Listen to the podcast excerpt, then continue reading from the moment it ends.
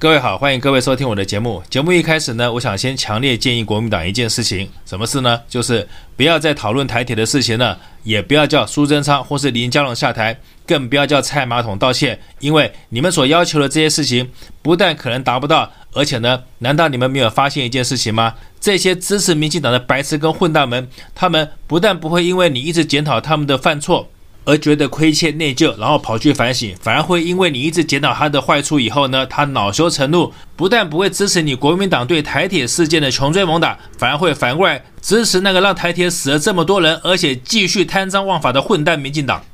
看看这些还恬不知耻还在位置上的这些民进党官员的表现，我们就知道，死皮赖脸、死不认错，扒着那个位置不下台，已经算是好的了。更恶劣的是什么？更恶劣的就是他们现在不但开始转移话题，而且呢，还把这个责任全部怪在别人身上，甚至到最后干脆就会恬不知耻，大大方方告诉你说：“是啊，就是我干的，那人死了，人死了就死了嘛，干我什么事呢？因为死五十个人，对民进党他们根本就不痛不痒，因为他们最重要的就是如何在这个官员上可以捞到钱。要是没有捞到钱的话，就算再死五千个、五万个，甚至于五十万，他们怎么会在乎呢？而且我告诉你，就算死了是他们的家人，但是呢，在金钱跟权。权位高于一切的状况下，就算他们家人死光了，蔡马桶这帮畜生们也不会道歉跟下台的。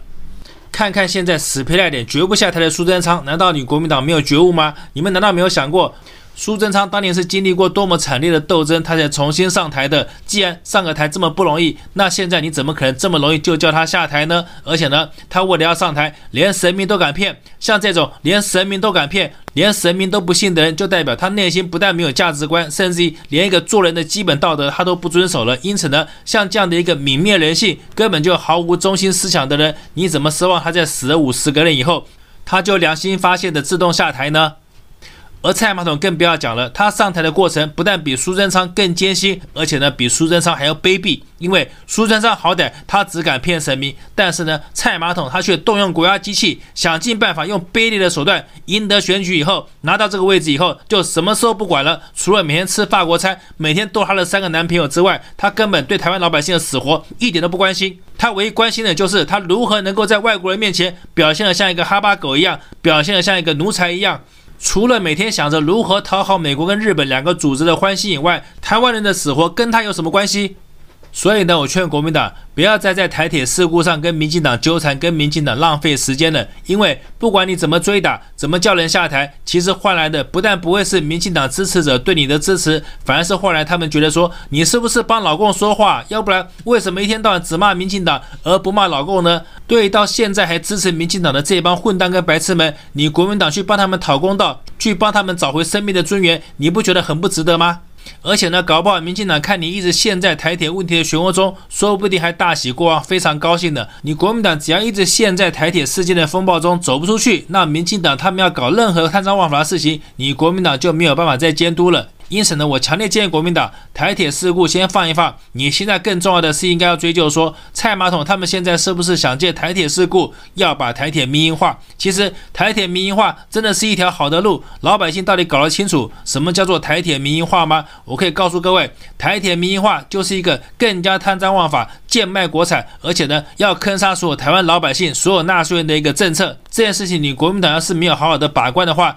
那可能会比十五十个人的事情还要严重。什么叫台铁民营化？我可以告诉各位，其实台铁民营化表面上好像是要交给民间公司来管理，说民间公司比较有效率。但是呢，我们就其过程来看，台铁民营化的过程，第一步一定是发行股票。那要发行股票的话，请问一下，是外商比你有钱，还是台湾人本身有钱？我可以告诉各位，台铁民营化就是要把台铁卖给外商的第一步。说民营化只是名字好听而已，但是事实上就是要把台湾的资产贱卖给国外的公司而已，这就叫做台铁的民营化。其实欧美的资本，也就是华尔街的金融寡头，他们在全世界攻城略地，在全世界收购其他国家的国营资产，早就已经不是什么新鲜事了。但是呢，因为支持民进党的这帮台湾蠢货们，不管民进党说什么，他们都相信，而且呢，更相信只要是国外的资本，只要是美国人说的话，都是对的状况下，所以呢，国外这帮金融寡头，他们在收购台湾台铁这件事情，就会比在其他国家收购其他国家的国营资本要相对容易许多。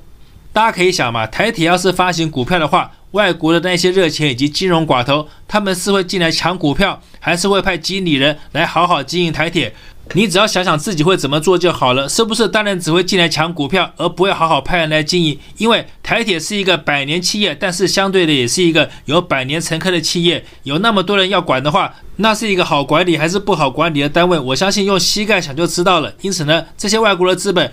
他一定只会进来抢台铁的股票，而不会想要去抢台铁的经营权。那我这么说，我相信大家一定会问：为什么台铁这么难经营，而且又负债这么高的状况下，外资还会想进来抢台铁的股票？我要是告诉各位，台铁是一只大肥羊，大家相不相信？要是不相信的话，我就列举它为什么是大肥羊的条件给各位听。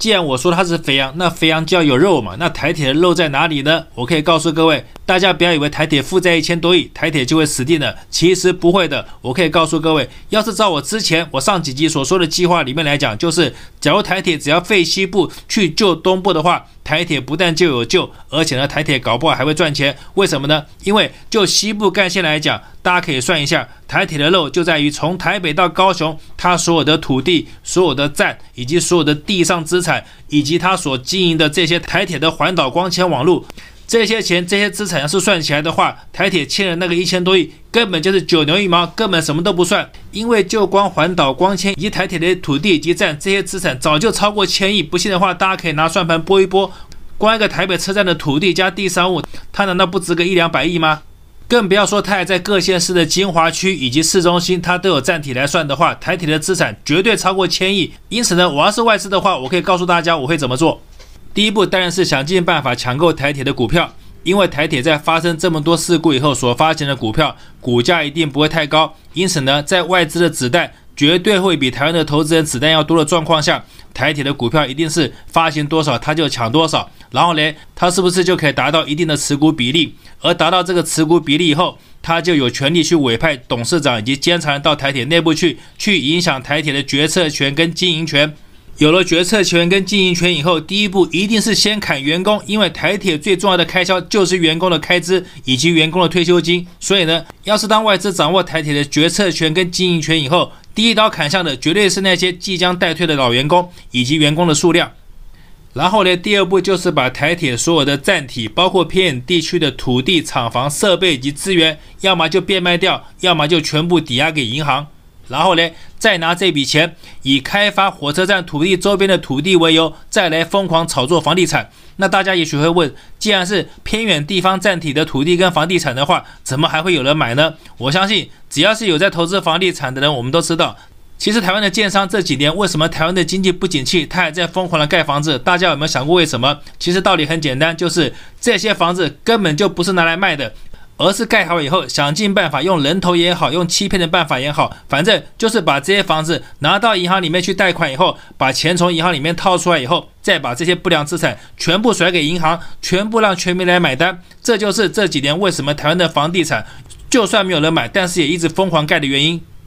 而大家可以想象，在这么一波猛烈的资本套利的操作下，台铁是不是瞬间可以由一个账面上看起来好像是非常亏损的企业？然后摇身一变，他就会让大家看到说，哇，他是一个又赚钱，而且呢又把这些老员工全部裁掉，他会变成一个体质非常优良的一个非常好的企业。